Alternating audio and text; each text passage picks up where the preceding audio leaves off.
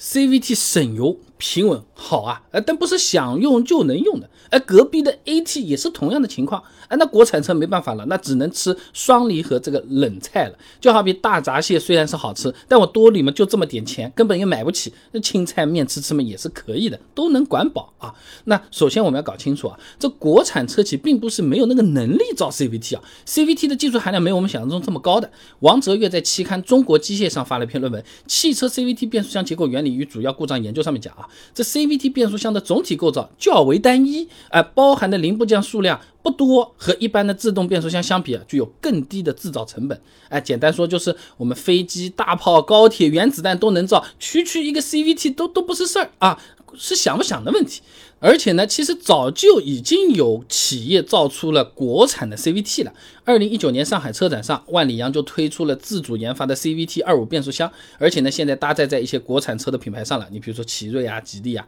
那这款 CVT 变速箱呢，还获得了汽车评价研究院主办的第四届世界十佳变速器奖项来啊。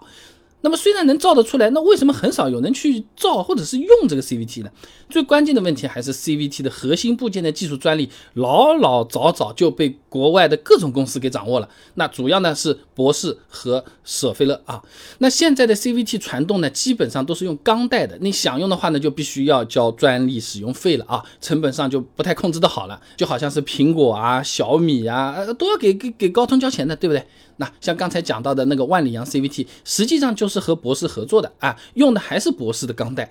那如果你想要绕过专利，那那就没有办法开发出 CVT 变速箱了。哎，就好比啊，哎这家饭店有个独门秘方，它这个辣椒粉啊，别人就做不出它那个味道，就是好吃。那你要去开那个，呃，这个这个饭店还离不开这个辣椒粉，那你没办法了，你只能交加盟费了。如果你自己去开，因为这个辣粉的缘故啊，它不够辣，或者说不够香，人家又不用。呃，人反正就容易没生意，这就也麻烦，哎，差不多就这个感觉啊。那而且呢，CVT 虽然说省油平稳，但也不是没缺点嘛。我们以前专门做过视频的，为什么说 CVT 是变速箱里的小弱鸡？哎，你们讲过啊，这 CVT 由于使用钢带传动，没有办法承受比较大的扭矩。那市面上最先进的 CVT 基本上也就只能承受个五百牛米，更不用说是普通的 CVT 了啊。像万里扬的 CVT 二五呢，最多也就只能承受两百五十牛米啊。那同时呢，CVT 还容易出现变速箱过热、钢带断裂等等问题啊。所以这 CVT 就有点像是偏科生，哎，省油和平稳相当好，但其他的科目成绩呢是不太。还行的，总分呢也没高到哪里去，那自然呢也就没必要花大价钱去开发它啊。那反过来看双离合啊，实际上就没有那么多限制了啊。王峰、周云龙在期刊《现代工业经济和信息化》上发了一篇论文，《双离合变速器的结构原理及国内发展展望》上面说啊，这双离合与手动变速箱的结构相似，哎，里面涉及的专利技术少，哎，国产企业可以大幅度降低专利使用费，成本不就下来了嘛？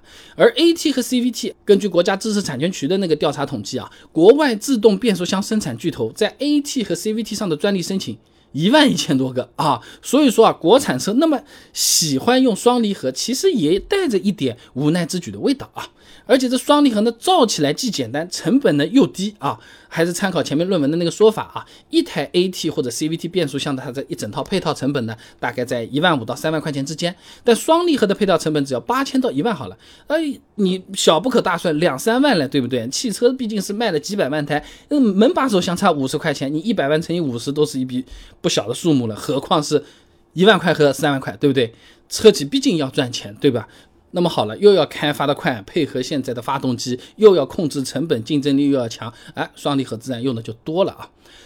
最后再讲一个啊，造双离合其实也是国家的政策扶持，这个不一定有朋友知道啊。二零零七年啊，国家就已经把这个双离合变速箱的研发列入了“十一五”“八六三”科技计划的重点项目的。二零零八年呢，成立了中发联投资公司。大概花了两亿美元，而且呢，联合十二家车企联合开发双离合，就好像学校主动开了个辅导班，还不用大家交钱一样的，把它搞起来，哎，就这种味道啊。所以总的来讲，国产车不用 CVT，并不是说